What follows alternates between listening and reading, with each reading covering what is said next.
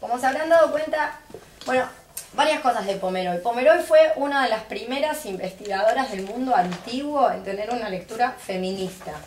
Ya a esta altura del partido es un texto clásico, en el sentido de eh, clásico quiere decir que hay muchas cuestiones que hoy ya podríamos reformular desde todo lo aprendido desde otras perspectivas de género, o sea, es muy clásica en su manera de abordar el género, pero fue una de las primeras, tal vez la primera, podríamos decir en, lengua eh, anglosajona, eh, y por otra parte tiene una lectura muy interesante que hasta el día de la fecha es una lectura que eh, cierta filología antigua, especializada, o con un enfoque de género sigue utilizando, que es leer las cosas al revés.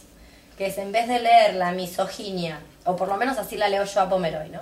En vez de leer la misoginia antigua como eh, un, club de hombres, una frase que yo he oído por ahí, he leído alguna vez cuando se habla del mundo greco-latino, en vez de leerlo así, leer la misoginia de la antigüedad como eh, la manifestación de las tensiones políticas y de las batallas políticas y culturales que había entre sexos, por decirlo de algún modo. El mundo antiguo, si lo leemos al revés, el mundo antiguo que yo a partir de ahora les recomendaría que lo dividan en tres, es decir, lo que tiene que ver con lo divino, lo que es mítico y lo que es histórico. Ahora vuelvo sobre ello. Divino, mítico, histórico es, una división que yo me hago como para organizarme la cabeza. Eh, el mundo antiguo, les decía, está lleno de ejemplos, está repleto de ejemplos que, como se leen desde el presente, como decíamos en el encuentro pasado, eh, se leen anacrónicamente, entonces no se puede ver las tensiones. A lo que me refiero con mítico, eh, con divino, mítico, histórico, es a lo siguiente. Por un lado está lo que son el mundo propiamente divino, como lo dice su nombre, es decir, el Partenón, el Olimpo, que eso es la religión, obviamente es la religión estatal, es la organización estatal de los cultos eh, y de las divinidades. Dentro de ese mundo divino también podemos decir que está el culto, los cultos domésticos, que el Mediterráneo tiene muchos de esos y pasan de Grecia a Roma, también Roma los conserva. Después podemos decir que hay un mundo mítico, que el mundo mítico es el mundo, ¿cómo decirlo?, de la literatura propiamente dicha, de la literatura tipo la épica, habla de ese mundo mítico, la Ilíada narra un, ciclo entero que es la guerra de Troya, de Grecia, la invasión griega a Troya, y después tenemos la historia, que son los personajes que hoy consideramos históricos. Por ejemplo, cuando hablamos de Aspasia, estamos delante de una persona que existió. Si existió Agamenón, no lo sabemos. Ahora, el mundo griego cree en lo divino, lo mítico y lo histórico casi como la misma cosa. Esto es importante, o por lo menos el común denominador de la gente. Esta es una división mía. No es que funcione así, en el mundo de la antigüedad. En el mundo de la antigüedad la verdad es que no hay grandes diferencias entre divino, mítico e histórico, como tenemos hoy. Por supuesto, esta, esta división que tenemos hoy entre lo que podría ser lo histórico y lo literario, por supuesto ustedes ya se habrán dado cuenta, es toda una mentira. Por eso se nos dice que San Martín cruzó los Andes con un caballo blanco y después sabemos que en realidad era un burro y que estaba enfermo por ejemplo, ¿no? O sea que a lo que le llamamos historia también es un mito, pero justamente eh, el mundo contemporáneo niega la mitificación de la historia y dice que la historia es ciencia, bueno, y todo este bolazo, dice que también la ciencia no es social, no es política, bla, bla. Por suerte, el mundo antiguo, siempre mucho más evolucionado que el nuestro, no pensaba todas esas pavadas. Pero ¿por qué hago esta división? porque tanto lo que es el mundo divino como el mundo mítico como el mundo histórico nos vamos a encontrar ejemplos de que esta misoginia, esta supuesta misoginia extendida, tan extendida, tan, tan que al mundo, al gusto contemporáneo le gusta hablar en estos términos del mundo antiguo, eh, nos vamos a encontrar con un montón de contraejemplos de eso. Nos vamos a encontrar con contraejemplos divinos, nos vamos a encontrar con contraejemplos míticos y nos vamos a encontrar con contraejemplos históricos. En el encuentro anterior vimos algunos contraejemplos históricos. Eh, hoy nos tocaría ver algún que otro contraejemplo de lo que podría ser el mundo mítico. El mundo mítico griego es de lo más interesante eh, en varios sentidos. A lo que me refiero es a esto. ¿Leyeron Ilíada alguna vez? ¿Tuvieron el gusto? Si no, vayan y lean Ilíada porque es un libro maravilloso. Está todo ahí. Está todo, todo, todo, todo. Hay quienes creen que eh, escribimos sobre las migajas del banquete que nos dejó Homero, ¿no? Pero básicamente, la Ilíada, ¿qué cuenta? ¿Es el relato de qué? Para quienes leyeron la Ilíada. ¿Alguien leyó la Ilíada o nadie? Si no leyeron la Ilíada, hablen, confiesen, la verdad. No, creo que no lo leí, pero ya no me acuerdo en el orden de... Capaz que lo leí en la secundaria, pero no me acuerdo de qué iba. Muy bien, nadie se acuerda de qué iba. Muy bien. La Ilíada narra la invasión griega a Troya. Porque esto es más o menos acervo popular, así que en una de esas algo saben, porque quizás vieron alguna película horrorosa de Hollywood sobre la guerra contra Troya. De hecho, se dice la guerra de Troya, en realidad, como siempre, ¿vieron? La guerra de Troya, no, la guerra de los griegos al inicial invaden Troya, no sé por qué decimos la guerra de Troya, pero bueno, básicamente es el, el sitio de Grecia a Troya. ¿Y por qué? ¿Por qué los griegos invaden Troya? Algo, un algo. ¿No es por Helena? Muy bien, por Helena. ¿Quién era Helena? Helena era la hija de algún personaje importante políticamente. es, la esposa de alguien muy importante. Ah, ¿De quién? No, ni siquiera vi la película con, con Brad Pitt. ni siquiera por ese lado. Muy bien. Elena es la esposa de Menelao. Y Menelao es el hermano de Agamenón. Y Agamenón es el rey de todos los griegos, de todo el mundo, es el rey de reyes. Como ya saben, el mundo helénico, o pues no el mundo helénico, sino la cultura helénica, los helenos, los griegos, no estaba unificado. Pero sí había como, por lo menos así se ve en la Ilíada, una organización central, un tipo al que respondían todos, que es este Agamenón, ¿verdad? Bien, Agamenón tiene un hermano y ese hermano está casado con Helena, lo cual es un problema porque Helena es la mujer más hermosa del mundo. Entonces, hay una disputa con respecto a Helena, una disputa que es lo que inicia la guerra, ¿no? Básicamente, Helena se va con quién? Con Paris. ¿Quién es Paris? Un troyano, es el hermano de Héctor. ¿Por qué se va? Y esto es importante. O sea, de ahí viene el texto de Gail Rubin que les mencionaba. O sea, ahí hay muchos datos que tenemos que eh, como ir analizando, que son menos obvios de lo que parece que cuando se, nos cuenta esta historia así, que es como la cuenta la película, bueno, yo no vi la película, pero me imagino cómo la está contando, y cuando se nos cuenta el relato de, de la guerra contra Troya, hay datos que se están omitiendo. Bueno, el primer dato que se está omitiendo, que es del mundo de lo divino, esta, este problema, esta pelea, se inicia con un casamiento. Se casan Tetis y Peleo. Peleo es un mortal, Tetis es una divinidad, es una diosa. Es la hija de Océano. Muy bien.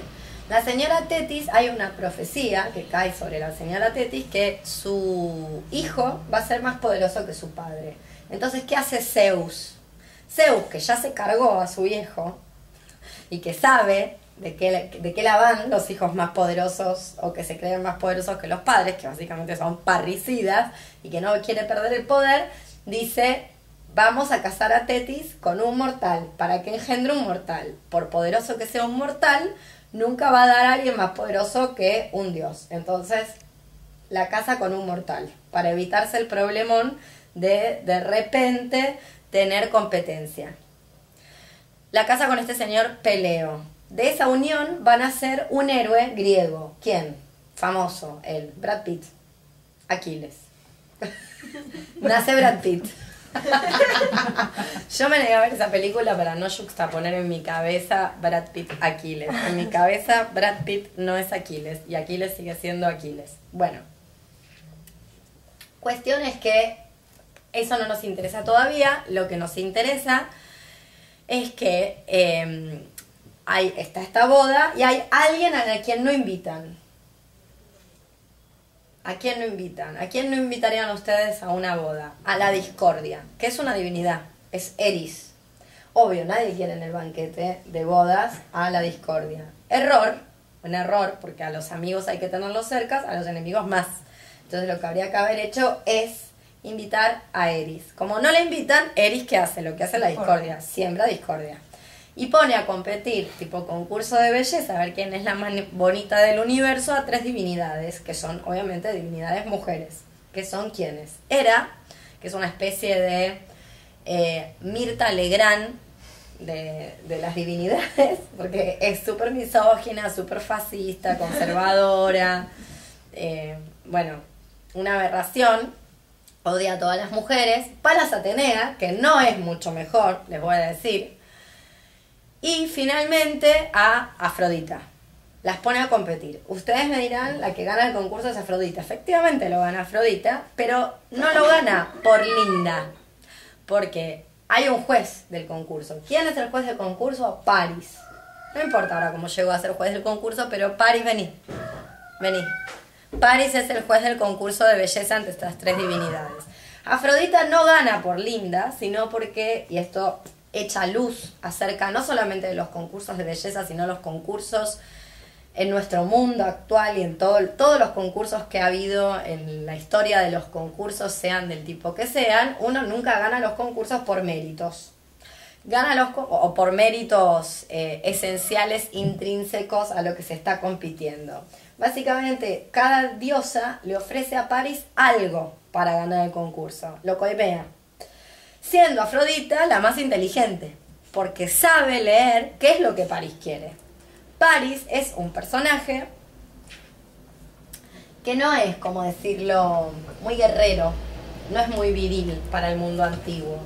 Es arquero, pelea de lejos, no está muy interesado en el combate cuerpo a cuerpo, en fin, no es el más guerrero de este mundo de virilidad eh, de combatientes de, la guerra y bella muerte, donde lo mejor que, la mejor manera de morir es en el campo de batalla. ¿Qué le ofrece Afrodita entonces? Todas ofrecen pavadas, ofrecen cosas que a París no le interesan, territorios, guerra, cosas que París no está ni ahí con eso. ¿Qué le ofrece Afrodita? Le ofrece una mujer, le dice, yo te consigo la chica más linda del mundo. Entonces París firma, obvio. O sea, es un hedonista, lo que le gusta es estar. De hecho, toda la guerra de Troya se la pasa garchando con Helena. O sea, la gente ahí resistiendo contra los griegos y París garchando lo lindo con Helena. Más de una vez el hermano lo tiene que ir a buscar para decirle, che, andé y pelear, si me cuenta esta guerra se está armando porque vos te estás culiando a esta. Bueno, en fin, no importa esos temas. El tema es que le ofrece a la mujer más hermosa del mundo, pero la mujer estaba casada lo cual suscitó este problema. Entonces, ¿cuál es la lectura de la guerra de Troya y por Helena, como decías bien vos? Es que es por una mujer. O sea, una especie de ataque de celos de Menelao. Bueno, eso es inexacto. Y acá viene Pomeroy y algo que ustedes ya leyeron. Helena es una princesa o reina, ¿verdad? Es como y acá es lo que yo les decía, esa combinación del el tiempo mítico y esta cuestión de que si bien es una historia mítica, esa historia mítica recrea, desde algún punto de vista, una suerte de momento histórico tal cual los griegos lo veían en el momento de fijación del texto. Es decir, en el momento que la Ilíada se pone por escrito, los griegos que no tienen identidad cultural, tienen una identidad lingüística, de hecho no se llaman a sí mismos griegos, como decíamos la otra vez, tienen una necesidad de aunarse y construirse una identidad propia. Y lo hacen a través del relato épico de la Ilíada. Ahora, la Ilíada entonces narra no diría yo hechos históricos, no me atrevería a decir eso, si bien los griegos creían en la Ilíada, o una buena parte de los griegos, tal vez Sócrates no, pero una buena parte de los griegos creían en el relato de la Ilíada, como aquello que había existido en el Creto micénico. Es decir, algo de la Ilíada reproduce o intenta reproducir o testimoniar un momento histórico que los griegos habían tenido mucho tiempo antes de la fijación de ese texto, de la puesta por escrito de ese texto. ¿Se entiende lo que estoy queriendo decir? Entonces es una mezcla entre tiempo mítico y la representación literaria imaginaria, el imaginario griego de lo que fue el creto micénico. Y ahí es donde nos interesa el papel de Elena. Porque si hubiera sido un simple ataque de celos, imagínense que en algún momento los troyanos se dan cuenta que están perdiendo la guerra, hubieran tirado a Elena a la calle. Si fuera simplemente una cuestión de los griegos son misóginos, ¿por qué están 10 años en, griego, en, guerra contra un ejército que no los invade solo Esparta, sino que los invade todas las, todo, todo, todas las poleis griegas invaden Troya. Es una batalla muy desigual. Los troyanos tienen que salir a pedir refuerzos a gente aliada, entre ellas las amazonas, por ejemplo. ¿Se entiende lo que quiero decir? O sea, hubiera sido tan simple como te vas, te vas, ahí está la puerta, no me traigas más problemas. Paris y Elena a la calle. Entonces, lo mismo Menelao, o sea, imagínense que si el mundo, ay, la gata esta, si el mundo fuera tan, tan, este mundo de la antigüedad fuera tan misógino como se nos quiere representar a simple vista, hubiera sido tan sencillo, vení para acá, no camines por sobre la púa, nunca lo vamos a entender, hubiera sido tan sencillo como eh, nada, o sea, no hubiera pasado nada, ¿qué más da una mujer que otra? ¿Se entiende? Si son simple basura, por decirlo de algún modo. El tema, que como cuenta Pomeroy, es que en realidad eh, este intercambio de mujeres que, se produce, que vemos con el, relato del supuesto rapto de Elena, ahora les cuento algo acerca de, las comillas, rapto de, de Elena, es que con las mujeres en el creto micénico estaba el poder. Entonces, Menelao, para conservar su reino, tiene que conservar a su reina. Y los troyanos saben de eso. Es decir, no es simplemente que está la chica más linda del mundo, Miss Universo, viviendo en Troya. Hay una mujer muy poderosa. Por eso no la largan a la calle y la tiran a la mierda. ¿Se entiende? O sea, no es simple disputa por celos y mujeres. Es una disputa por poderío. Y ese poderío está en la mujer. Esa es la lectura que hace Pomeroy. Pues si no hubiera sido tan simple como te vas, nos metiste en este brete, te vas ya varias cuestiones al respecto de esto que estoy diciendo. Primero que, y esto se lo contamos a las compañeras abolicionistas que están obsesionadas con que la trata de mujeres es un fenómeno del capitalismo. Error. El tráfico de mujeres es un producto del universo, diría yo prácticamente, por lo menos del mundo tal cual lo conocemos hasta la actualidad. De esto da cuenta. Ahora, este tráfico de mujeres, en el caso de Elena y en el caso de y en otros casos, que ahora también vamos a, relatar, eh, pero puntualmente en el caso de Elena, Elena, según el testimonio literario de Safo, es decir, un fragmento que conservamos de Safo, Elena se va por propia voluntad. Este es un dato. Es decir, cuando Elena le dice, viene Afrodita y le dice, mira, te conseguí un arreglo con el muchacho este en Troya, que es muy bonito, esta es una característica de París, además. París está, es pintón. Entonces, Elena dice, ya, me fui. Le deja a los pibes a Menelao, de hecho. Encárgate vos, yo me voy a Troya con este que está mejor. Más divertido Troya. ¿Se entiende entonces? Por un lado, este tráfico, o sea, hay varias cosas que tenemos que analizar de este supuesto tráfico, supuesto y no tan supuesto tráfico de mujeres. Lo primero es que ese tráfico empieza a ocurrir según la lectura de un verdadero misógino, que es el señor, no hagas eso, Levi-Strauss. ¿Qué es lo que dice Levi-Strauss? ¿Dónde se funda la civilización occidental?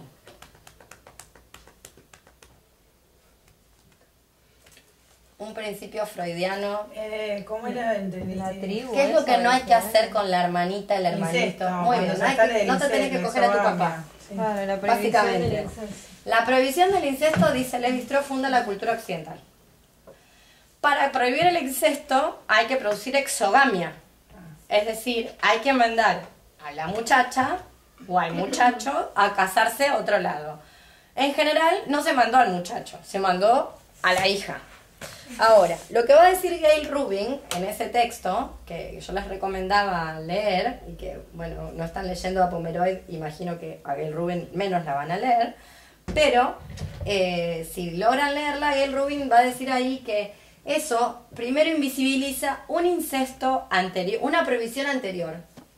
O sea, esa prohibición al incesto heterosexual endogámico invisibiliza el hecho de que había un incesto homoerótico, que en general era el más frecuente, por lo menos en este mundo del Mediterráneo, por varias cuestiones como, por ejemplo, el colecho. Es decir, vos dormías con tu hermana, tu prima, entonces, lo primero que invisibiliza esa previsión al incesto es que las chicas estaban muy cómodas y muy orondas, pasándosela re bien con la hermana o con la prima. Esto es lo primero que es, así ella. Como es sorda y medio ciega, tiene esa dificultad. Entonces, o no, o se la está pasando muy bien en su dimensión desconocida, a la cual nosotros no tenemos acceso. Yo soy más de esa idea que está ahí como en una dimensión que, no sabemos cuál es. Bueno, em, entonces, por un lado, invisibiliza esa, esa prohibición. Segundo, obviamente, marca la idea de la mujer como bien de intercambio, que esto efectivamente era así, pero si una va y analiza estos casos, como el caso de Elena, lo que descubrimos es que había algo más, por lo menos antes del siglo VIII, es decir, por lo menos en la civilización cretomicénica, que es la que va del 1200 al 2500 antes de Cristo, que es que el poderío estaba en la princesa supuestamente a intercambiar, no en el hombre.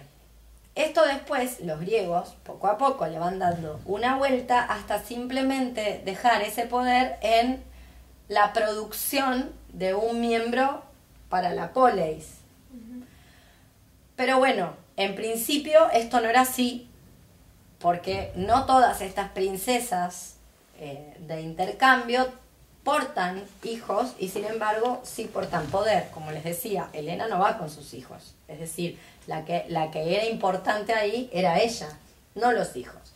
Hay otro caso también importante para este mundo, para esta zona, esta franja mítica que, les comentaba antes, que es el caso de Clitemnestra.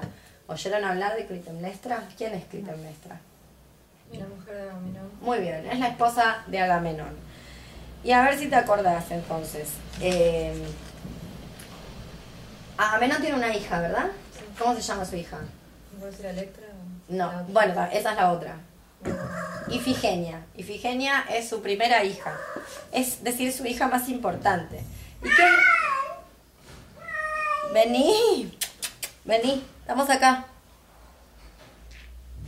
Bueno, y entonces, ¿qué es lo que ocurre cuando quieren invadir Troya? ¿Qué es lo que les falta? ¿Qué es lo que no tienen? Vení, Elliot. ¿Qué es lo que les falta? Para invadir Troya. Están por ir a Troya. Van en barco, ¿verdad? ¿Qué es lo que no tienen? Viento. No tienen viento. ¿Y qué es lo que dice el oráculo? ¿Qué hay que hacer para conseguir el viento para ir a Troya? No hay viento. Si no hay viento, remando solamente no vas a llegar nunca. Se te van a morir los esclavos remeros antes de, de poder llegar. Algo de viento te falta. ¿Quiere algo de allá arriba? No, quiere divertirse. Está jugando a Nadia Comaneci. No, es así. No, ¿qué va a querer Está fijada. No, se divierte, salta. Es, le agarró la chiripiorca. Bien, ¿qué es lo que entonces necesitan? Viento. ¿Y qué es lo que dice el oráculo que hace falta para conseguir ese viento? El oráculo dice algo tramposo y, como, como todos los oráculos, ¿saben lo que es un oráculo? Y esto, esto viene de la parte divina, de ese poderío de las mujeres de la parte divina. ¿Qué es un oráculo? Las señoras que están en los templos. Muy bien, eso no es la señora. El oráculo es lo que la señora dice. La ah, señora se llama la pitia. Claro. El oráculo es el mensaje que la señora canaliza. La señora se llama pitia, que es una sacerdotisa de Apolo. Apolo es un dios asiático asimilado al Olimpo Probablemente asimilado porque Apolo, como buena parte de los dioses asiáticos, tiene unas características que no serían las que más le conviene a esta creación identitaria, no sin intenciones, que el mundo griego le lleva un montón de tiempo lograr Apolo. Apolo tiene una, un séquito de sacerdotisas mujeres que a medida que pasa el tiempo, una vez que este Dios, por intercambios con, con eh, el Asia Menor y demás, lo van asimilando al Olimpo para neutralizarlo, ponen entre esas sacerdotisas, que son las que dicen el oráculo, es decir, las intermediarias directas con Apolo, y Apolo ponen una corte de sacerdotes.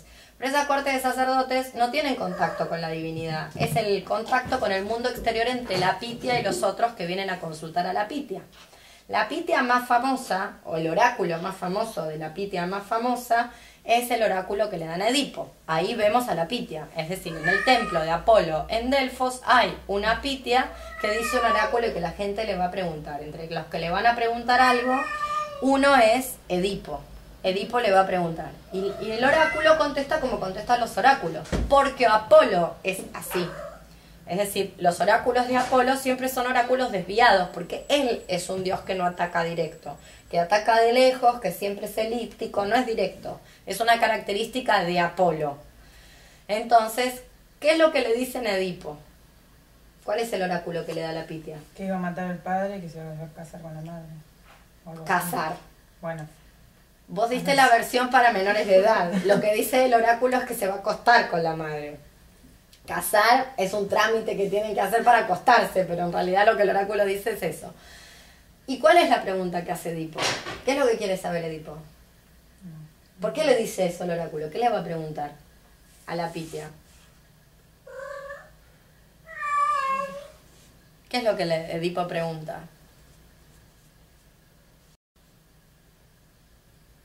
Es la pregunta del millón de Occidente, una pregunta muy tonta hace Edipo. Pregunta quién soy. Pregunta quiénes son mis padres. Es la pregunta por el soy. Obviamente, la Pitia responde con un oráculo como son los oráculos de Apolo. Bien, el oráculo que recibe Agamenón hacia la falta de viento o por la falta de tiempo es de las mismas características. Los oráculos son enigmáticos. Estoy dando toda esta vuelta para que también entendamos el poder que hay en la pitia, y el, que es la transmisora directa de lo que dice Apolo. El oráculo, igual este oráculo justo no lo da una mujer, este en específico, el, el oráculo que le dan a Agamenón, pero sí tiene la, la vuelta elíptica que en general tienen los oráculos. A Agamenón, ¿qué se le dice? ¿Qué se le dice a Agamenón para conseguir viento? No me acuerdo. Muy bien. Dice que, ah, que si él, que para estar, para conseguir viento, estando él en el poder, tiene que asesinar a su hija, Ifigenia.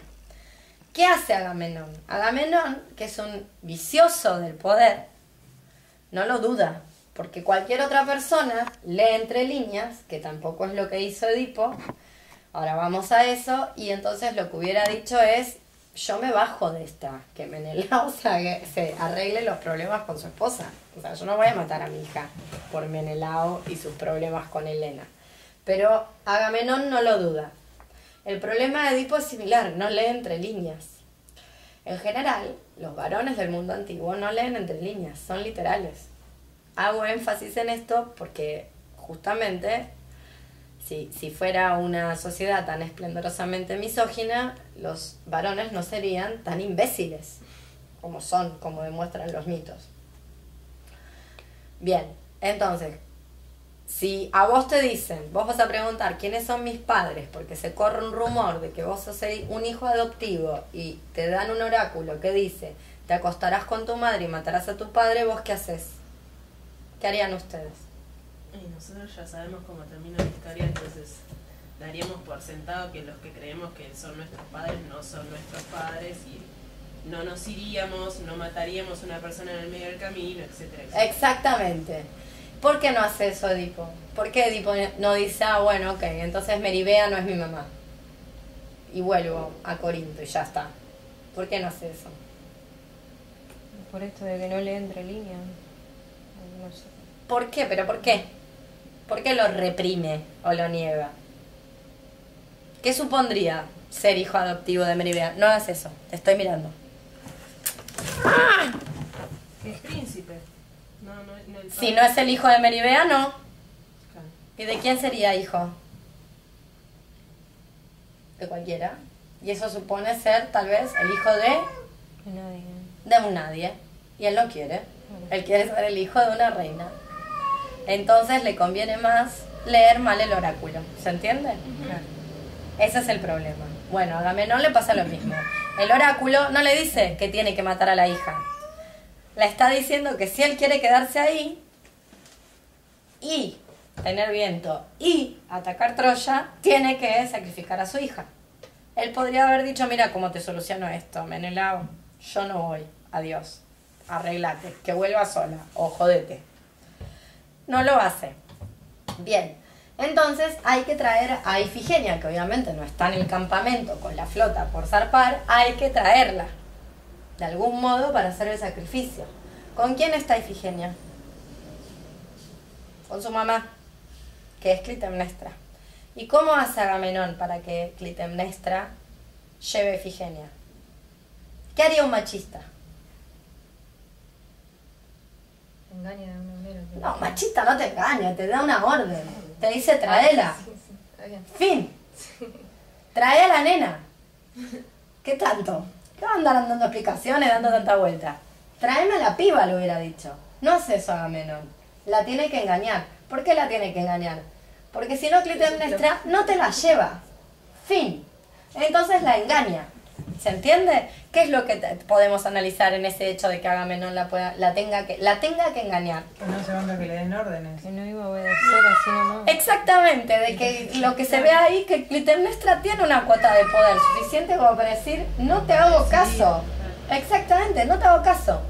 ¿Y qué es lo que se... Clitemnestra, ustedes no lo saben o tal vez no lo recuerdan, Clitemnestra no es exactamente una madre apegada a sus vástagos y vástagas. La verdad es que no le importan. Esa es la, verdad verdadera. Tiene poco apego por sus hijos. Entonces, ¿por qué le es tan preciada Ifigenia? ¿Qué es lo que tiene Ifigenia? Y me imagino que como es la primera hija es la que se va a casar primero y ¿Y qué es lo que hay entonces con Ifigenia? Si fuera un mundo tan Es una misógino. figura de poder. Exactamente, si fuera un, un mundo tan misógino, tiene otra. Está Electra, chao, punto, matamos a esta, está la otra, si fuera tan así. Pero es la primogénita. Y hay una cantidad de poder que obviamente se va a usar, no lo niego, como intercambio, en el sentido de que es una pieza clave para intercambiar ese poder, pero lo tiene Ifigenia, entonces no da lo mismo sacrificarla que no sacrificarla. Bien, se acaba la guerra de- contra Troya, ganan los griegos y Agamenón vuelve a su casa. Tarda 10 años. ¿Qué hizo Clitemnestra en esos 10 años? Estuvo con otro. ¿Eh? Estuvo con otro. No. Básicamente sí, se consiguió otro marido. Se consiguió otro marido, que es Egisto. Está con otro tipo. Y cuando vuelve a Agamenón, lo mata. Las lecturas machistas de la actualidad leen que Clitemnestra mata a Agamenón por dos motivos. Uno es Como por celos, una cosa así. celos, porque obviamente Agamenón no cae solo. Cae con Cassandra, que es una chica muy joven, sacerdotisa de Apolo, una pitia, troyana. Entonces, esa es la primera. Como cae con Cassandra, lo aniquila. Bueno, lectura errada, porque la poligamia era común. Entonces, digamos que esto no debería sorprenderla de manera eh, supina a Clitemnestra. La otra lectura es que por venganza a su hija, es decir, para vengar a su hija, también es una lectura anacrónica que no tiene que ver con el personaje de Clitemnestra que destierra Orestes, manda a Electra para otro lado, o sea, no les importa a sus hijos. Básicamente quiere estar ella sola reinando, le interesa el poder. Entonces, ¿qué es lo que podemos leer? ¿Que ¿Por qué lo mata? ¿Qué ¿Qué es lo que nunca? qué- ¿Cuál es la herida que nunca se le cierra a Clitemnestra y lo espera 10 años con la vena así? Que la haya engañado. Exactamente. Y entonces ahí lo que ves que Clitemnestra es poderosa. Es decir, vos no andás engañando. Y esta es la gran estupidez de Agamenón. Que Agamenón es un. tiene. le falla. Sí, porque la subestima todo el tiempo. Y así es como termina, muerto. De hecho, hubo, hace muchos años, no me acuerdo, creo que Peter Brook trajo el, el- director de, de teatro inglés, eh, no me acuerdo si fue él, pero trajo a la Argentina, yo estudiaba en esos años griego, lo recomendó mi profesora de griego, eh, trajo una apuesta del Agamenón de Esquilo. Eh, ¿De Esquilo? Ay, ahora me agarró la... El Alzheimer, ahora lo buscamos. Bueno, trajo un Agamenón. Y Agamenón eh, fue una apuesta increíble en su, ¿cómo decirlo? En su...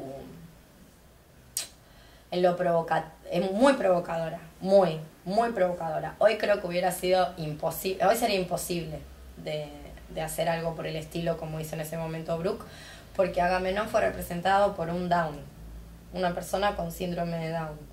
Y hay ahí condensada una metáfora, por supuesto una metáfora políticamente incorrecta y capacitista, pero no deja de ser llamativa, que el rey más poderoso de Grecia es un retrasado y hace cosas de retrasado. Eso es lo que estaba mostrando. Un milico es un retrasado, eso es Agamenón, un milico retrasado. Por eso pone un down a, a- representar a Agamenón. ¿Se entiende? O sea, dejó a la gente con la boca abierta cuando hizo eso, en esa apuesta. Pero le- porque efectivamente Agamenón es imbécil.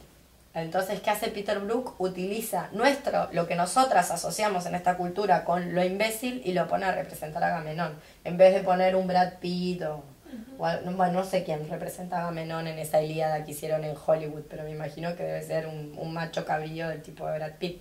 Bueno, Brooke hace todo lo contrario. Bueno, volviendo. Entonces, ahí tenemos el segundo ejemplo. El primero fue Elena, el segundo fue Clitemnestra, el tercero es Penélope. ¿Quién es Penélope? Penélope, vamos chicas, la conocen todas. Quiero decirles algo al respecto. Son muy ignorantes. No puedo guardármelo. Mientras yo, mientras ustedes se acuerdan quién es Penélope, Sí, yo, la que. La, la que- por favor, ¿eh? Alguien que me diga sí, que es Penélope, y me, desteje esperando que el hombre que ama vuelva de la guerra.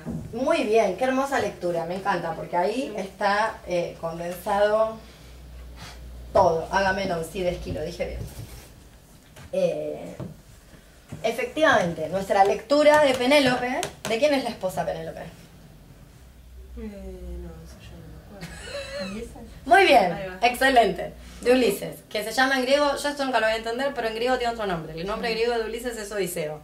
Los romanos le cambian el nombre por algún hallazgo. Bien, en fin. Entonces, es la mujer de Ulises Odiseo. ¿Cuál es la característica principal de Odiseo? Si Aquiles es el mejor de los guerreros griegos, si Ajax es el más fuerte, si Agamenón es medio tarado, ¿cuál es la característica de Odiseo? Todos tienen una característica principal. Es aventurero, dice. valiente. Nada. Que es inteligente. es sagaz, que es otra característica. Tiene muchos recursos. Es un poliútropos. Es decir, es una persona que siempre tiene un as en la manga. Es pillo, diríamos, en el barrio. Es pillo. Odiseo es pillo. Es malo, ¿eh? Es como malo, malo del mal, del más mal malo. Pero sagaz, como siempre le encuentra la vuelta. En este mundo, ¿se acuerdan lo que les dije? La Ilíada condensa esta mezcla de lo que es la representación, la supuesta representación de lo que los griegos creen que es el creto micénico con el momento de fijación del texto en el siglo VIII.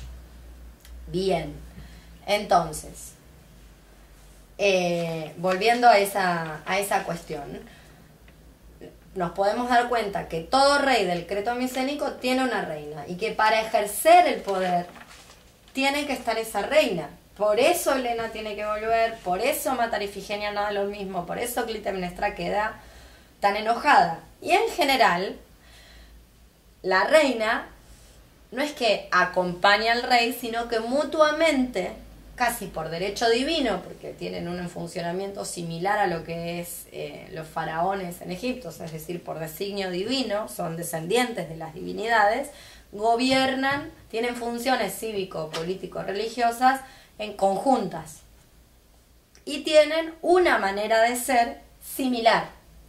Esa manera de ser está contenida en una palabra en griego, que es la misma palabra que utilizamos en castellano para decir esquizofrenia, frenético, bla, bla, bla, que es fren. Fren es la mente. Penélope, si Ulises es un poliútropos, es decir, uno de muchos ardides, Penélope es de la misma manera. Entonces, desde el mundo contemporáneo nos leen, a, no, nos hacen leer a Penélope como una mujercita, pobrecita, abnegada, que teje y teje esperando al otro idiota que anda cogiendo por todos lados. tonta. Así nos la hacen leer, nada que ver. Como Odiseo se manda un montón de cagadas en esa guerra, un montón de sacrilegios y de cosas que no se hacen en la guerra, porque pese a todo el mundo de la antigüedad tiene códigos, es decir, vos no haces cualquier, no sé la que hace Francia, que acaba de tirar una bomba arriba de un hospital de niños en Siria. Bueno, los griegos tampoco deberían haberse manejado así, pero lo hicieron. Entonces, Odiseo, la, la guerra duró 10 años y Odiseo le demora 10 años más en llegar a su casa, volver a Ítaca, de donde sale el famoso poema Ítaca de Cavafis, el poeta griego. Bien, entonces, eh, pasa mucho tiempo. A medida que pasa el tiempo, ¿qué es lo que le van pidiendo a Penélope las otras personas del reino? Que se case. Que busque marido. Y empiezan a aparecer los pretendientes.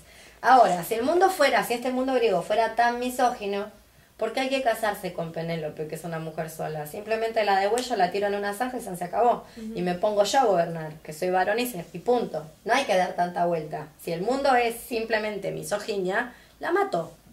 Bueno, entonces, acá sí hace falta casarse en términos legales con eh, la reina que es Penélope. Y Penélope, que sabe que Odiseo va a volver, no importa lo que demore, ella lo sabe, lo sabe porque tienen una misma fren, porque Odiseo es el de los muchos ardides, el de los muchos recursos, y ella también, y gobiernan juntos perfectamente bien ese reino, y ella quiere conservar su poder, y él también, y tienen un acuerdo tácito, donde van a conservar ese reino juntos, se inventa un dispositivo, una tecnología para demorar 10 años más esa vuelta que le lleva Odiseo llegar de retorno a su hogar. Ese ardid es tejer una manta que dice, fin- finalmente Penélope cede, dice, bueno, ok, yo me voy a casar, voy a elegir un pretendiente, lo voy a elegir cuando termine de tejer mi colcha nupcial del lecho de bodas. Entonces ella durante el día teje y durante la noche desteje. Y eso le permite a Odiseo ganar tiempo. Entonces esa historia que nos cuentan como la pobrecita abnegada es simplemente una reina que, por, primero, sabe perfectamente bien que el otro va a lograr volver. Número uno. Y número dos, es completamente, ella también es un poliútropos. Poliútropos igual ese está en masculino, pero quiero decir, ella también es de muchos ardides. Sabe qué hacer, sabe cómo manejar la situación, sabe mentir, sabe engañar, sabe hacer lo mismo que el otro. De hecho, por el camino, si leen Odisea, esa es otra tarea para el verano muy divertida. Odis, en Odis, ¿Buscaron cuestión homérica en Google? ¿Pusieron en Wikipedia? No. Bueno, háganlo. Pongan cuestión homérica en Wikipedia para, para buscar de qué se trata, así entienden, entre estos dos textos, qué diferencias hay y demás, que eso habíamos visto un poco la vez pasada. Bien, entonces, eh, ella sabe perfectamente bien que va a volver. Por el camino, Odiseo se encuentra muchas aventuras, como dice el poema de Cavafis. Entre una de las aventuras se encuentra con una princesa, que es Nausicaa, con la que tiene un romance, una aventurilla. Y Nausicaa quiere que Odiseo se quede para casarse, lo cual también habla de una expresa voluntad y una elección. Digo, la princesa está diciendo con quién se va a casar. Le ofrece ella matrimonio a Odiseo. Y Odiseo le contesta que no, que muchas gracias, que se siente muy halagado, muy agradecido, que, que todo bien, pero que no. ¿Y por qué le dice que no? Porque en Ítaca lo espera alguien con su misma frente. Es decir, alguien con quien tiene un acuerdo y un entendimiento de cómo gobernar y cómo ejercer el poder de manera conjunta. Entonces, lo que estoy mostrando es tres ejemplos de, eh, de, esta, de este, este agrupa, esta agrupación medio que hago yo de facto del mundo mítico, en la cual los griegos creían prácticamente como si fuera historia, si no es que como fuera historia, y que cohesionaba su identidad, donde las reinas tienen una, una, agencia en el ejercicio del poder que no es la que Occidente, la modernidad, cuenta y representa. ¿Se entiende lo que quiero decir? Bueno, ¿qué pasa con Elena cuando termina la guerra? ¿Qué pasaría en un mundo misógino después de 10 años, casi 10 años de guerra, donde pasan un montón de cosas? Entre ellas, por ejemplo, matan a Aquiles matan a Patroclo. Es decir, no es que los griegos no tienen pérdidas, tienen pérdidas tremendas. ¿Qué es lo que pasaría en un mundo misógino? Se tendría que volver con el esposo de ¿Y qué le pasaría? Matarían probablemente. ¿Y qué pasa con Elena? ¿Muere? No. Vive feliz y contenta y come perdices hasta que envejece y come helado. No la mata, ¿qué la va a matar? Si no, no puede ejercer el poder. Si la guerra se trataba de eso. Le hace falta a Elena. Sin Elena no hay poder. Básicamente es eso, ¿no? ¿Cómo la va a matar, no? Para eso hizo la guerra. No es que la está tratando de agarrar de los pelos para cortarle el cuello y armó toda este, esta cachivacheada, que es esta guerra, solo porque tiene un ataque de celos. Por eso no la mata. De la misma manera que Penélope no es simplemente una mujercita abnegada que extraña a su marido. Es una reina poderosa que tiene como tiene otro enfoque de cómo ejercer el poder. Clitemnestra es como Agamenón, es una desfasada mental, en el sentido de no tiene mejor idea que hacer lo que hace porque se siente muy humillada en cuanto al ejercicio del poder por Agamenón, lo cual es cierto. Penélope tiene una mejor, un mejor entendimiento con, con su señor esposo Odiseo. Odiseo vuelve y ella se le ocurrió esta estratagema genial para lograr deshacerse, demorar tiempo hasta que volviera eh, Odiseo y pusiera todo en su lugar. Y Elena vuelve con Menelao y no pasa nada, vuelve con Menelao y ya está. ¿Se entiende? Bien, entonces lo que estoy tratando de mostrarles es, hay que tratar de hacer lecturas a contrapelo de cómo están vistas desde, de hecho, Penélope es la que peor, para mí es la que peor se nos cuenta el mito en, la, en el mundo contemporáneo, porque hasta Joan Manuel Serrat tiene, sí. tiene una canción de Penélope que es, por favor, por favor, mátenlo. Alguien que lo mate y haga justicia con esa canción. Y después la hizo el otro, Diego Torres, por favor.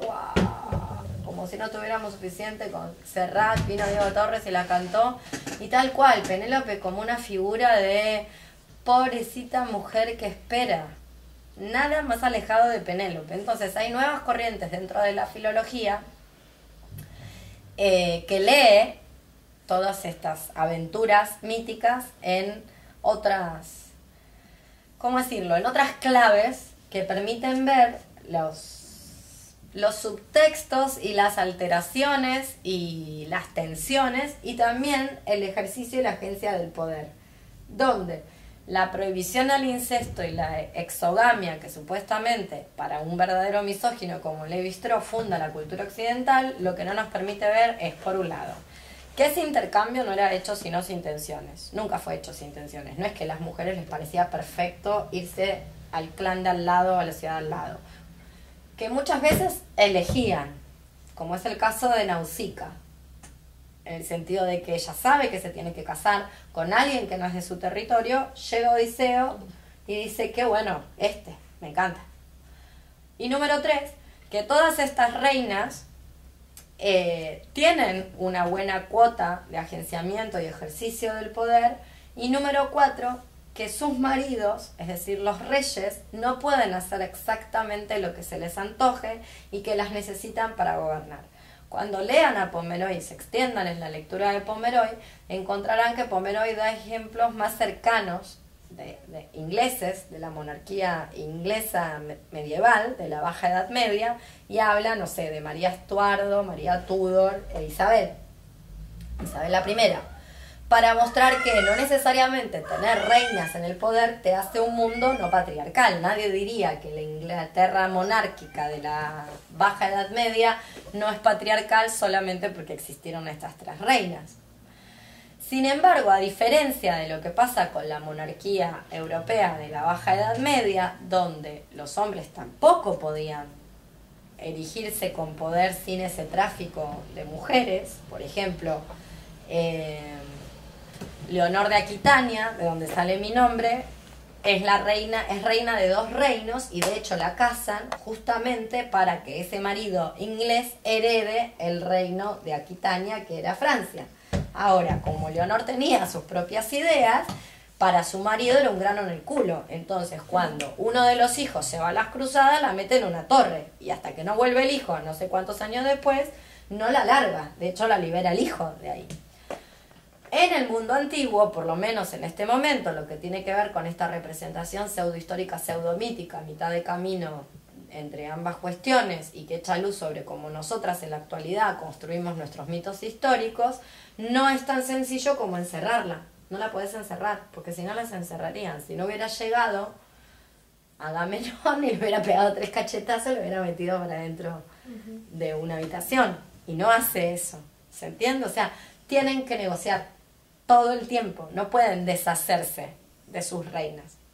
Esto también se relaciona con lo que habíamos visto en, el encuentro anterior, donde eh, dependientemente de tu extracción social, tus libertades individuales eran mucho mayores, por lo menos en ciertos periodos, que es el periodo arcaico. Por eso el homoerotismo supuesto de Safo eh, probablemente era una, una prerrogativa o algo que las mujeres de su categoría social tenían permitido hacer sin que nadie se hiciera mayores preguntas. O sea, nadie se andaba preguntando qué hacías una persona de esa categoría social con otras mujeres o con sus esclavas o con sus esclavos. Era como algo que va de suyo que podían eh, realizar. Bien, entonces, eh, lo que es importante que retengan en la lectura de Pomeroy, que no leyeron, pero lo importante que retengan es que la princesa es una figura de prestigio. Es una figura de prestigio y que el reino se hereda con ella, no sin ella. Sin ella no se puede heredar. Por ejemplo, otro, otro ejemplo que no vimos, que me estaba salteando, es el de Yocasta. ¿Quién es Yocasta? La mamá de Edipo. Sí, ¿Y quién es el hermano de Yocasta? Creón. Bien, pero Yocasta está casada. Porque Edipo mata a su padre. ¿Bien? Y muerto el marido de Yocasta, ¿qué es lo que ocurre en la ciudad de Tebas? Hay que conseguirle un marido a Yocasta, pero Yocasta tiene un hermano. ¿Por qué no gobierna el hermano? ¿Ven? O sea, no gobierna el hermano. El único momento en el que gobierna el hermano es como regente. Esto es lo que Pomeroy llama matrilineal. No es exactamente un matriarcado, dista de serlo si es que existió, pero el poder se hereda por vía matrilineal. Es decir, Tebas no es tan simple como viene Creón y reemplaza a la hermana, no la puede reemplazar. Tiene que conseguirse un marido para la reina, pero el poder está en la reina. Por eso cuando viene Edipo bueno, resuelve el enigma de la esfinge, bla, bla, bla, y la casan, lo casan con Yocasta. ¿Se entiende? Entonces, estos son todos ejemplos que si una va y lee los textos, es tan, ¿cómo decirlo? Es tan obvio para el mundo griego que los griegos no se encargan de explicarlo. Está ahí. Es el mundo contemporáneo el que no los lee de esa manera. Porque uno más uno es dos. O sea, es como, ¿por qué necesita Agamenón engañar a Clitemnestra? Sí, sí. Nada, es como, el machismo no funciona así. Le pegás una, un grito y ya está, hace lo que vos decís. Clitemnestra no va a hacer lo que diga Agamenón. De la misma manera que el reino de Tebas no se gobierna sin Yocasta. Entonces se quedó sin marido, hay que conseguirle un marido a Yocasta, pero no puede venir su hermano a gobernar. De hecho, como les decía, me repito, el único momento donde Creón gobierna es cuando eh, queda de regente. Y ahora sí, antes de ir eh, a Atenas vamos a pasar por Esparta. Igual está relacionado, que son las dos ciudades en pugna y en general se las analiza eh, en conjunto, tanto Esparta como Atenas, porque si bien comparten periodo histórico, en cuanto al esplendor, ¿no? Existían antes, pero son como muy esplendorosas en el mismo momento y son ciudades que compiten entre ellas, las sexualidades y la organización de la vida individual de las mujeres difiere, difiere muchísimo. Los espartanos, ¿qué saben de Esparta? ¿Qué conocen? Que era un pueblo guerrero. Muy bien. En realidad, viste que todos los pueblos son guerreros, estos pueblos del mundo antiguo. Son todos pueblos guerreros. Pero eh, cuál es la diferencia entre las maneras de hacer la guerra en Esparta y en otras poleis. Que en Esparta toda esa guerra es una tecnología, es un medio para otro fin. ¿Cuál es el fin último de los espartanos? No trabajar. Todo lo que hacen los espartanos, los espartanos lo hacen para que otros trabajen por ellos. Es decir, es una sociedad esclavista que va anexando territorios para eh, no tener que trabajar. Para eso tienen que hacer la guerra, invadir gente, conquistarla y esclavizarla. Entonces, todo lo que hacen los espartanos, todo lo que hacen los espartanos es una tecnología asociada a eso. De ahí que desarrollen una tecnología sexual y una tecnología y una eugenesia de la reproducción orientada a eh, producir mejores guerreros. Y entonces las mujeres adquieren un gran poderío. A lo que me refiero es que lo primero que los espartanos descubren, los espartanos como pueblo, no como los hombres espartanos, sino Esparta, que si las mujeres no están recluidas en el puro espacio doméstico, casi secuestradas del espacio exterior, eh, en el interior de sus hogares eh, sin ejercitarse físicamente, ¿qué es lo que pasa? Es básicamente, si las mujeres hacen ejercicio, ¿qué es lo que pasa con las mujeres? Pueden pedir mejor y van a tener... Más Son más fuertes. Si son más fuertes, tienen mejores guerreros. Más, masa muscular. Exactamente. Entonces las mujeres espartanas están mejor alimentadas y hasta la edad del casamiento, que ronda los 13 años más o menos, entrenan entrenan a la par de los varones. Ese entrenamiento es el entrenamiento que hoy llamamos el atletismo de los Juegos Olímpicos. Toda la parte atlética de los Juegos Olímpicos son los juegos que se llamaban panhelénicos en esa época o regionales y son todas esas disciplinas. Esas chicas entrenaban con chicos, a la par, hasta más o menos la edad del matrimonio. Estaba pensado como una tecnología para parir mejores guerreros. Pero pensemos qué se puede extraer de una tecnología de tales características. Tendemos a asociar que tendemos a asociar, porque nuestro mundo está concebido así, una chica de 13 años como la fragilidad total, ¿verdad? Bueno, ahora piensen en una chica que viene haciendo CrossFit hace 7 años. El CrossFit se llama Pancration todo el poder, el poder total en el mundo griego. Es un invento, excepto los arranques de levantamiento, muchos de los otros ejercicios es el acondicionamiento físico para llegar a la pleba atlética. Lo inventaron los griegos, lo inventaron los espartanos, de hecho. Entonces imagínense una chica de 13 años de esas características. Entonces, no es solamente que pueden parir mejores guerreros porque están más saludables físicamente, sino que además si te pasas de vivo, te sientan de un ñoqui. Total. A ver, son fuertes. las mujeres espartanas son fuertes, por eso los atenienses las miran con horror, espanto y vilipendio, porque entrenan en bolas, como entrenaban todos los, todos los hombres del mundo griego entrenan así, como ellas entrenan con los hombres, entrenan así, tienen musculatura, toman decisiones, no viven con sus maridos, porque son sociedades, están son separatistas completamente. Los varones viven de los siete años en adelante en una barraca militar y las espartanas viven en su casa. De hecho, esto también estuvo orientado, es una tecnología. ¿Por qué lo hacen? Hay dos motivos. Uno lo explica Pomeroy y el otro no está en Pomeroy y se los cuento yo. ¿Por qué está esa segregación de los sexos separados? O sea, ¿por qué viven separadamente los espartanos? Mm, me imagino que en parte será el tema de la sexualidad y coger antes de una guerra, la distracción de, que se atraigan mutuamente. Tiene que ver con eso, pero no es lo que vos pensás. Es un casi un es un ejemplo de magia por contacto, magia simpatética, de que lo semejante produce lo semejante, por decirlo de alguna manera. Se le ocurre eh, al mundo espartano que si eh, los cónyuges se desean mucho porque pasan largos periodos de tiempo separados, cuando tienen sexo, ese deseo del uno por el otro se traslada a la procreación. Entonces se coge con más ganas, se procrea mejor.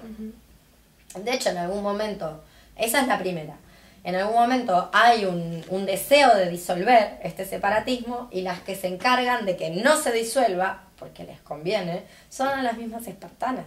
Porque ¿qué hacen las espartanas en sus tiempos de ocio? Los maridos están haciendo la guerra. Van a pelearse con los persas en peleas, pelean. Los pueblos de al lado pelean todo el tiempo. ¿Y ellas qué hacen en su tiempo libre?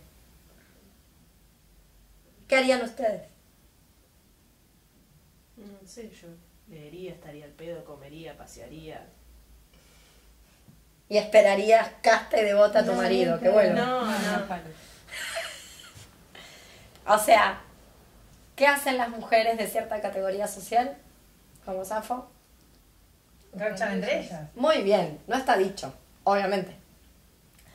Pero es de suponer que garchan entre ellas con los esclavos. Ah, digo, en algún momento se te acaba el material de lectura, pensá que el soporte material no acompaña, no hay grandes bibliotecas. ¿Cuánto tiempo podés entrenar? Digo, hay un momento donde decís, bueno, ya, quiero descansar. Los hijos a partir de los 7 años viven en una barraca militar, así que... Digo, buenísimo. Tal cual les conviene. es una sociedad que separa sus sexos. Lo hace con fines de una tecnología orientada a la producción de mejores guerreros, pero eso tiene muchas conveniencias para la vida privada, individual y las libertades de esas mujeres que entonces no están, están en teoría tuteladas, pero no en los hechos. En los hechos gozan de muchas libertades y muchos privilegios que no quieren ceder. A su vez, ese separatismo y el hecho de que los varones vivan todos juntos tiene que está orientado a una vida militar y es una, una tecnología de guerra. Los espartanos descubren que este concepto por el cual se supone, concepto, una mentira, una mentira de la historia nuestra, o sea, lo que muestra cuán mitológica es nuestra historia. Nuestra historia se construye en torno a la idea de la patria. Y los soldados, vieron los, los granaderos, toda esta porquería, se supone que es, eh, no sé, los defensores de la patria y el ser nacional y todo esto. Bueno, los espartanos descubren que todo ese ser nacional, toda esa construcción de la patria, llamar en coche, cuando vos delante tenés un ejército de persas con elefantes que te van a pisar, te vas a la mierda. Te metes la patria en el medio del hoyo. O sea, decís bien pedo, ¿qué es esto? O sea, Claro, uno más uno es dos. A ver. Entonces descubren una tecnología para que la gente no se cague de miedo, porque la manutención de la economía espartana depende de hacer la guerra en el sentido material del término, de anexar pueblos, conquistarlos y que trabajen para uno. Entonces, a los siete años te adjudican un compañerito de armas que también es tu compañerito sexual, es tu compañerito... No tenés familia, tu familia es el ejército. O sea, tu papá no vive con vos, tu mamá no vive con vos, a los siete años te fuiste a vivir, te dicen, este es tu mejor amiguito. Chao. Listo. ese amiguito, que es un enemigo de armas, o sea, es también tu familia, tu relación principal, eh, la persona probablemente con la que debutaste sexualmente, es decir, ya no es un concepto abstracto como la patria, sino que es realmente la persona que te interesa defender, entonces ahí las cosas cambian. ¿Entendés? No, no te vas rajando, cagado de miedo, y decís, bueno, la patria que se, que se salve sola, que es lo que uno diría, sino que ya salís a defender a alguien por el cual tenés un apego muy importante. ¿Dónde podemos encontrar esto? Nuevamente en la Ilíada. Aquiles tiene un compañero de armas, que es el señor Patroclo. Son espartanos, Aquiles y Patroclo. El señor Patroclo es asesinado por Héctor, que es el hijo del rey de Troya y que es el mejor guerrero que tienen los troyanos. ¿Y qué hace Aquiles? Esto está la peli. Sé, que querrá matar a Héctor. me Bueno, eso es de ya. Igual Aquiles quiere matar a Héctor desde que llegó ahí. Porque obviamente, si vos sos el más poronga de, de los guerreros, te querés trenzar con el más poronga de los guerreros del otro bando. Así que no es exactamente eso que lo quiera matar, ya lo sabíamos, sino que es cómo lo quiere matar y lo- la manera en cómo lo mata. Es decir, Aquiles pierde los estribos cuando matan a Patroclo.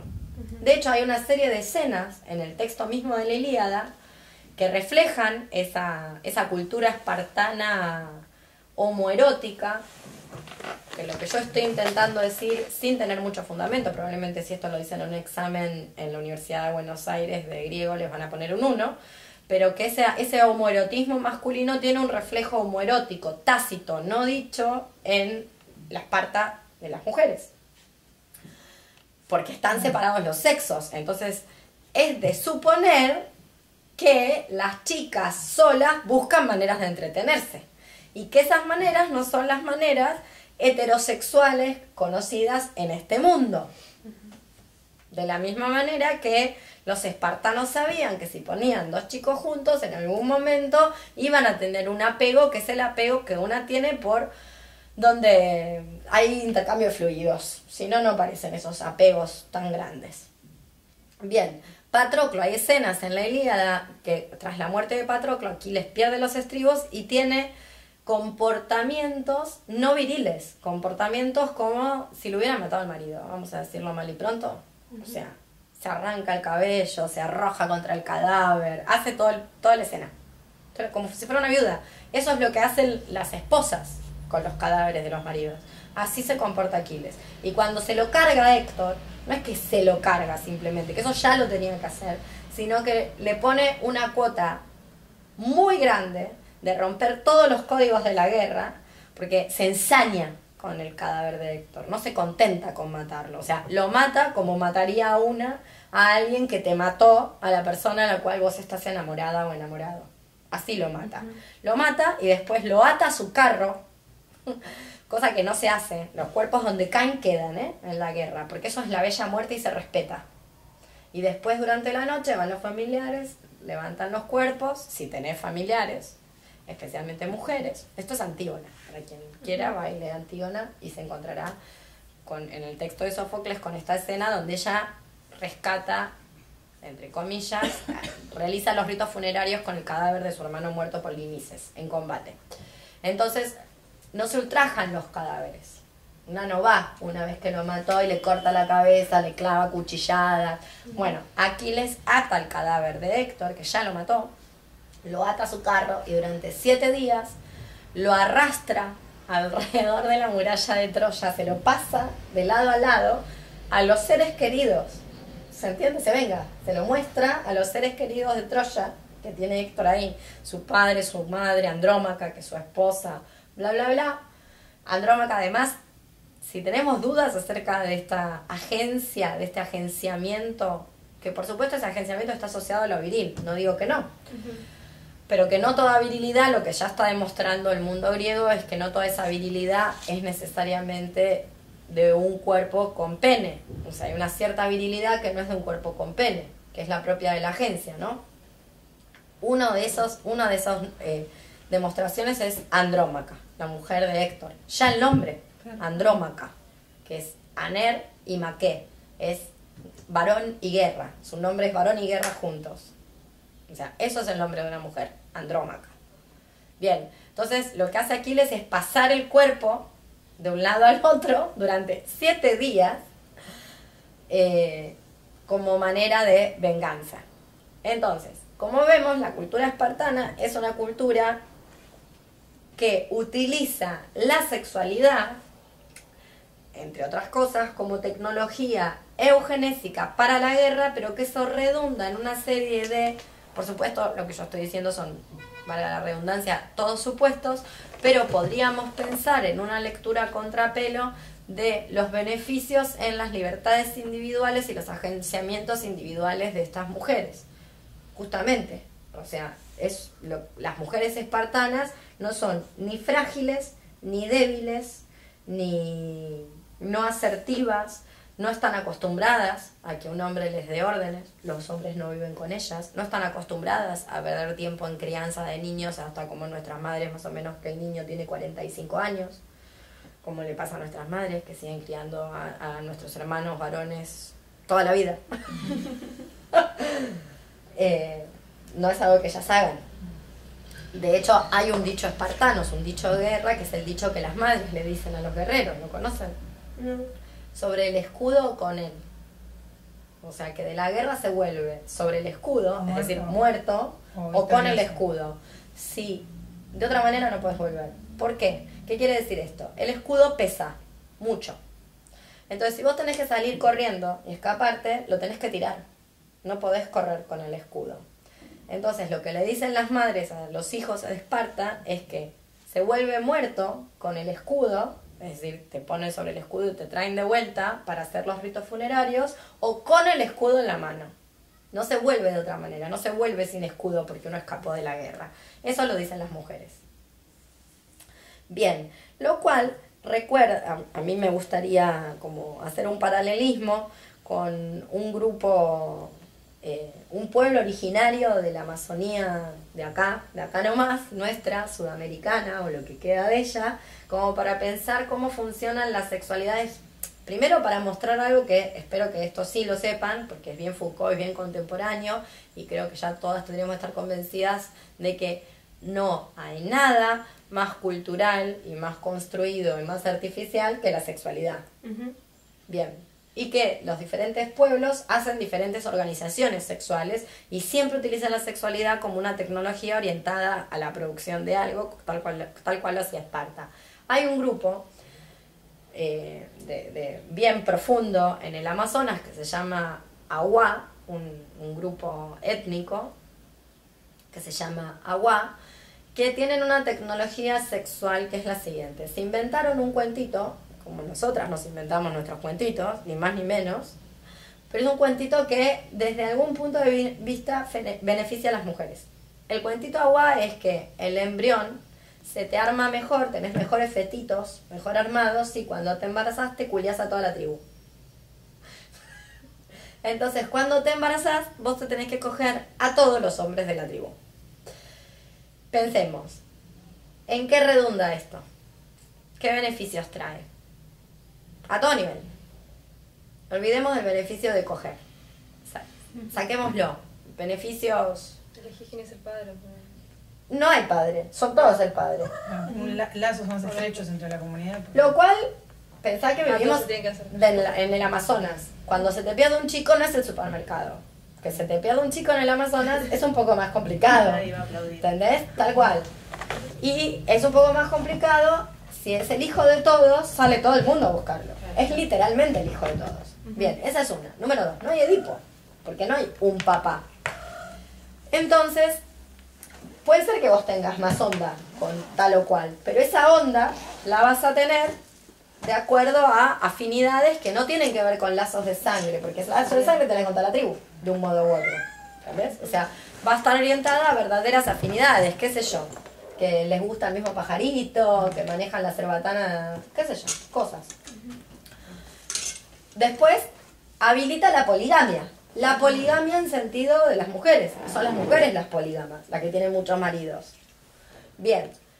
Alguien podría decirme, de hecho me lo han dicho, que esto supone una... Eh, ¿Cómo decirlo? Esto supone una obligatoriedad de tener sexo para las mujeres agua, lo cual también es cierto. Es decir, cuando te embarazas no podés elegir, bueno, no, ya me cansé, no tengo ganas de coger. Tenés que coger y coger y coger. de. No podés, tenés que coger igual. Eh, entonces, ¿qué hacen las aguas? El aborto es un método anticonceptivo. Entonces, si vos te embarazaste y no querés tener sexo con toda la tribu, abortás. Que es lo mismo que hacen las espartanas. En realidad es lo mismo que hace todo el mundo antiguo. Porque no hay médico ginecobstetra ahí metido. Sos vos pariendo. A lo sumo con alguien que te acompaña. Ya. Por ende, las espartanas, que supuestamente arrojaban a los hijos deformes, malformados por el monte Taigueto, casi como las causales que tenemos en la actualidad del aborto, de la presentación del proyecto de ley, que es básicamente malformación gravísima del feto. Eso es el proyecto de ley presentado este año. Bueno, una cosita así más o menos de eugenesia.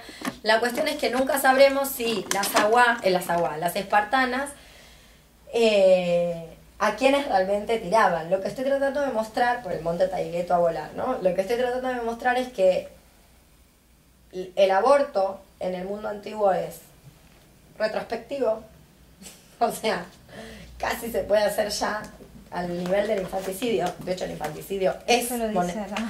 es moneda corriente. El infanticidio es moneda corriente. Nadie se le cae nada, nadie se le cae la bombacha por el infanticidio, nadie se arranca los pelos por el infanticidio. Y por otro lado, que las mujeres tienen más control sobre la reproducción.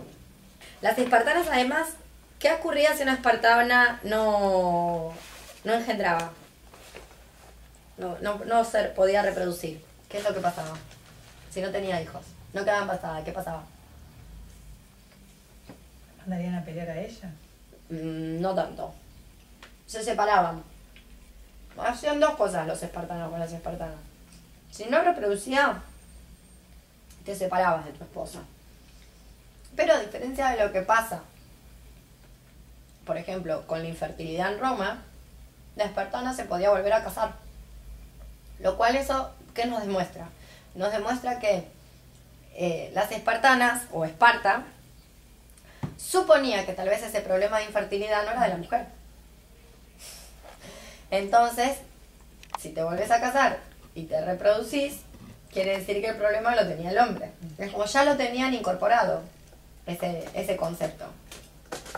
Que dista mucho, me acuerdo, una, una menemérita profesora hipercatólica de latín, un monstruo, de esos que andan por la uva. Vieron que la uva es como un La casita del horror.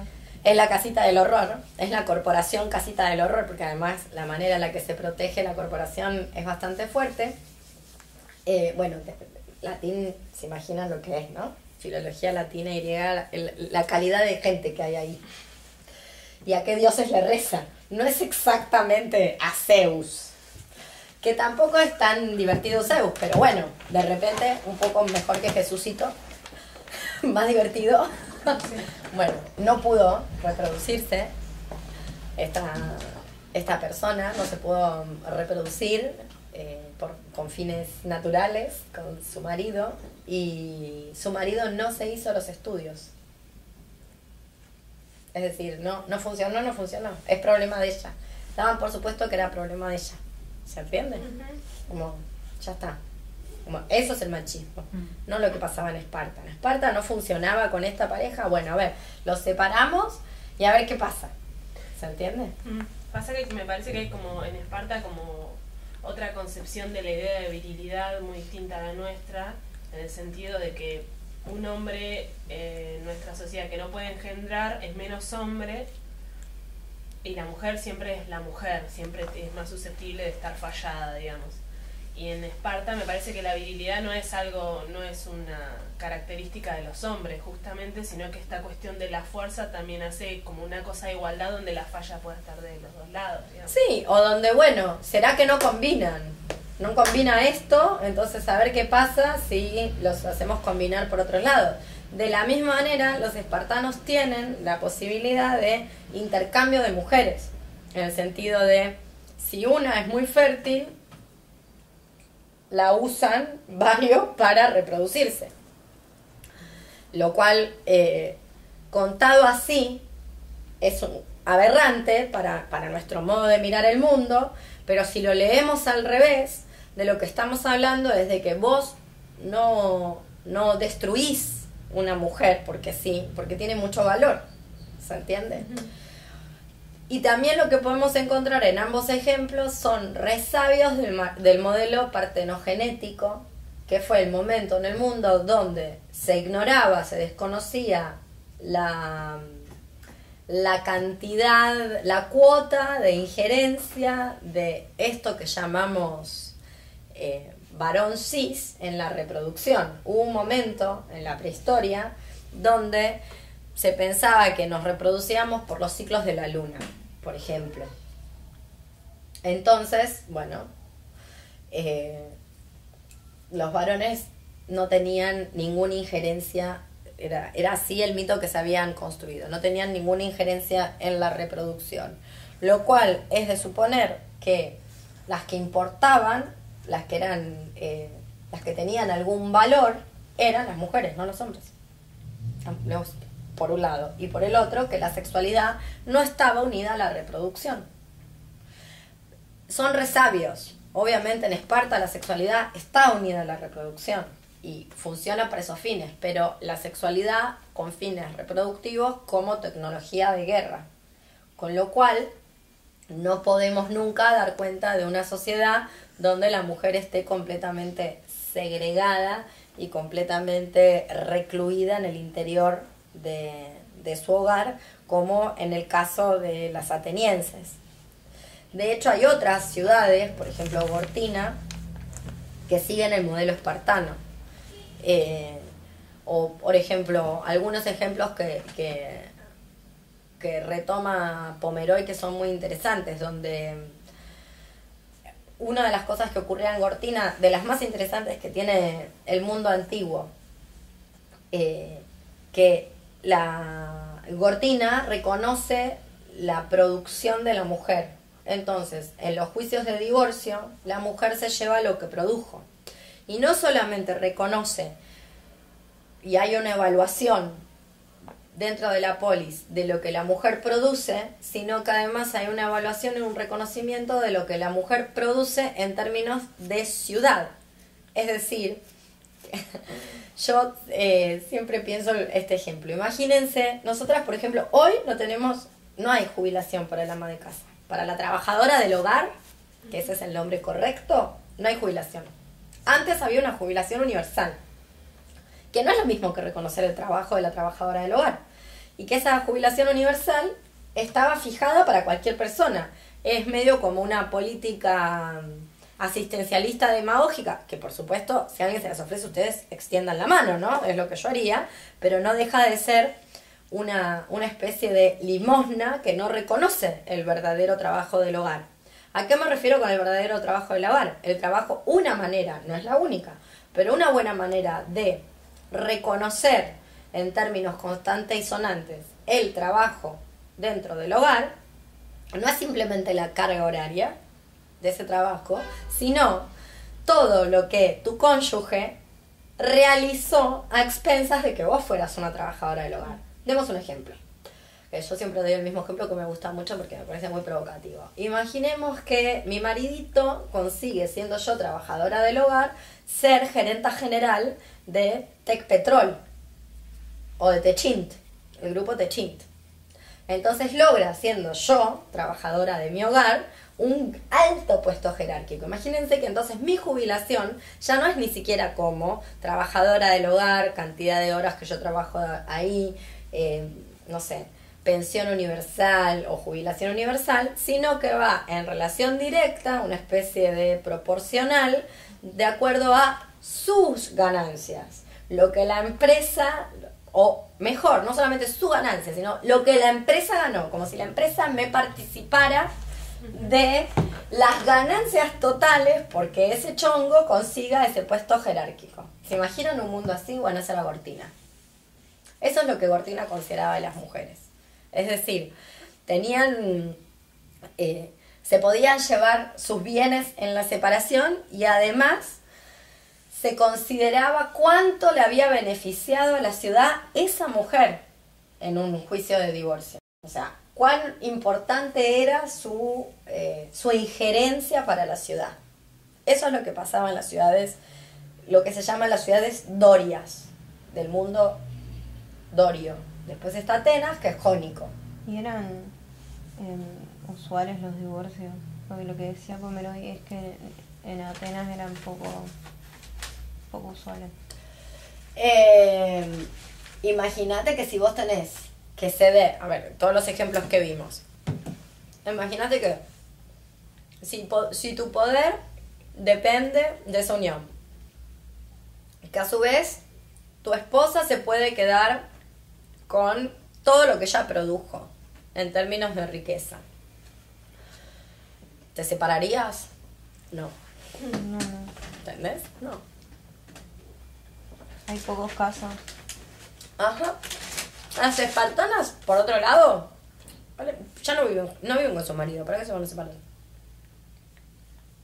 O sea, la unión, esa unión heterosexual que damos por natural, histórica y determinada como la sexualidad de todos los mamíferos, de todo lo que existe en el universo, lo cual es alto golazo. En Esparta se comprueba que era como un trámite, por supuesto, calenturiento, no digo que no, para eso lo separaban, se ponían que así, alentaban tener sexo y demás, para producir guerreros. Ahora, si damos por sentado que estos cuerpos que llamamos mujer tienen una libido esencial, porque eso es lo que hace el mundo contemporáneo. El mundo contemporáneo mira los fenómenos de la antigüedad, los construye como le conviene para lo que le conviene. Entonces, sí tenemos líbido, pero por algún motivo no lo ejercimos en el mundo antiguo. ¿Se entiende lo que quiero decir? O sea, damos por sentado que todas tenemos líbido que esa es una fuerza esencial de todos los cuerpos. Yo diría que estoy de acuerdo. Ponele. Podría decir que sí. Bueno, ¿y entonces qué hacían las espartanas mientras los hombres hacían la guerra? Crossfit. Todo el día. Lo único que hacían. Bueno, hay una palabra que se encuentra en los textos de Safo que es dildo. Se llama olisbos. Y aparece, hay, hay, oli- existe el olisbo. No, bueno, él es así, pobre, calcula mal. subilo, subilo, porque el pobre. Y no lo nuevo. No, porque Se quedó como. No entiendo qué pasó. me corrieron el sillón. Pobre Moreno, pobre Moreno. En fin, entonces, había hasta olisbos, que es olisbos, es en singular, es este dildo hecho de diferentes materiales, desde piedra, que no debía ser muy cómodo, pasando por madera, hasta cuero de animales, una y otra vez cosido encima, es decir, dildos de la antigüedad. Es decir, había técnicas de, de autogestión de la experiencia sexual y del placer sin eh, varones, también podemos pensar que sin olisbos, en fin. ¿Se entiende? Entonces, la experiencia del, del divorcio, como todas las otras experiencias, tienen que ser analizadas singularmente, de ciudad en ciudad, de tiempo en tiempo histórico y de región en región. También pensando de región en región, eh, que no es lo mismo una persona de la ciudad que una persona del campo. Es decir, las mujeres rurales, eso después lo van a, a leer tanto en Pomeroy como en Goñi, las mujeres rurales tienen otra, otra cuota de injerencia que las mujeres urbanas, porque la mujer no urbana, la mujer del campo, trabaja la tierra a topar. Entonces, bueno, ya tenemos que negociar.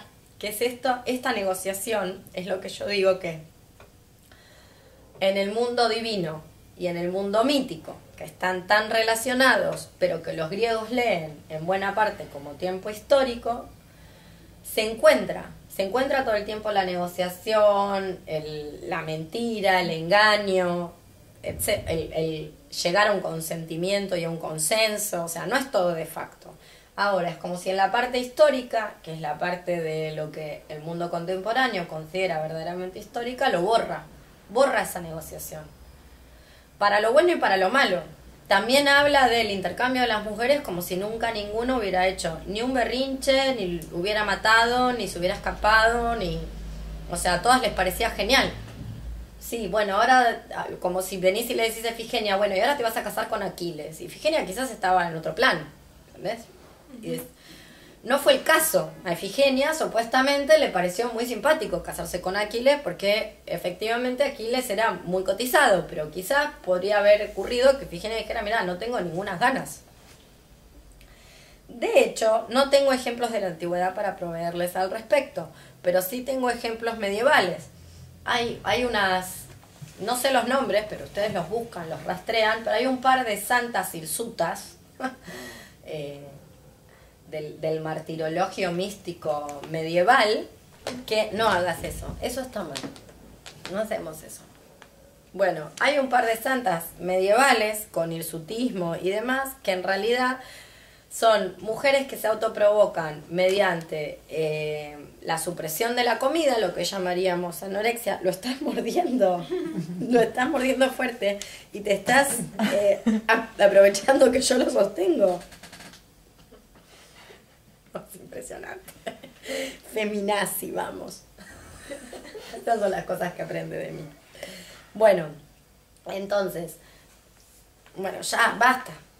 Entonces, están estas santas eh, hirsutas eh, medievales que se autoproducen problemas o, se provocan modificaciones hormonales y modificaciones endocrinológicas mediante amenorreas, es decir, supresión de la regla y pérdida de los estrógenos, dejando de comer, lo que llamaríamos la anorexia nerviosa. De hecho, una de las cosas que hace la anorexia es quitarte la regla, quitarte la regla produce, hace que no produzcas estrógenos, todo por el ayuno. Entonces empezás a generar pelos. ¿Para qué lo hacían? Tanto la pérdida de la regla como el hirsutismo y demás, para no casarse. Era un método para era como un método de resistencia. Como los padres las quieren casar, ellas no quieren, para casarlas tienen que ser fértiles, perdieron la regla, se llenaron de pelo, son flacas como un palo, se les cae el pelo, ya está. Fin, no la casas más. Como técnicas de resistencia. Bueno, si te lo cuento como santa, vos no te enterás que en realidad ahí lo que hay es una mujer que está diciendo a mí no me casás Claro. Lisa y llanamente, y que se va a la huelga de ese casamiento. Ah, Toma una medida de fuerza, una medida de fuerza extrema, pero que la toma.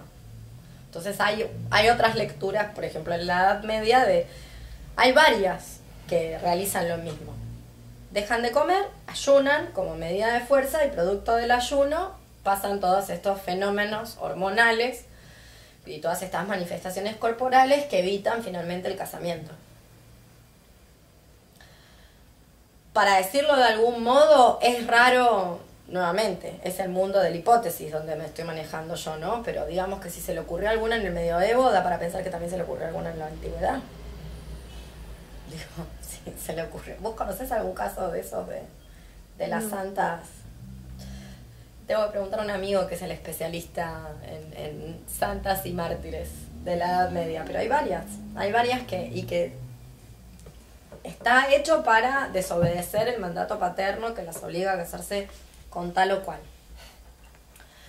Bien, ¿qué vamos a hacer para la próxima entonces? Eh,